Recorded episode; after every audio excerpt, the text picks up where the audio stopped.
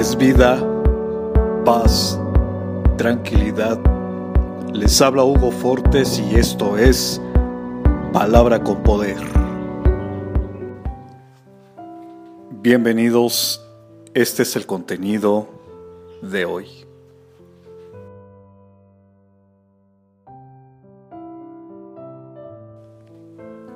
Dios es amor,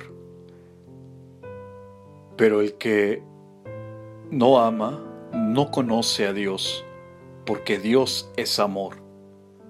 Dios mostró cuánto nos ama al enviar a su único Hijo al mundo, para que tengamos vida eterna por medio de Él. En esto consiste el amor verdadero, no en que nosotros hayamos amado a Dios, sino que Él nos amó a nosotros y envió a su Hijo como sacrificio para quitar nuestros pecados. Primera de Juan capítulo 4 versos 8, 9 y 10. Comparte, será chévere.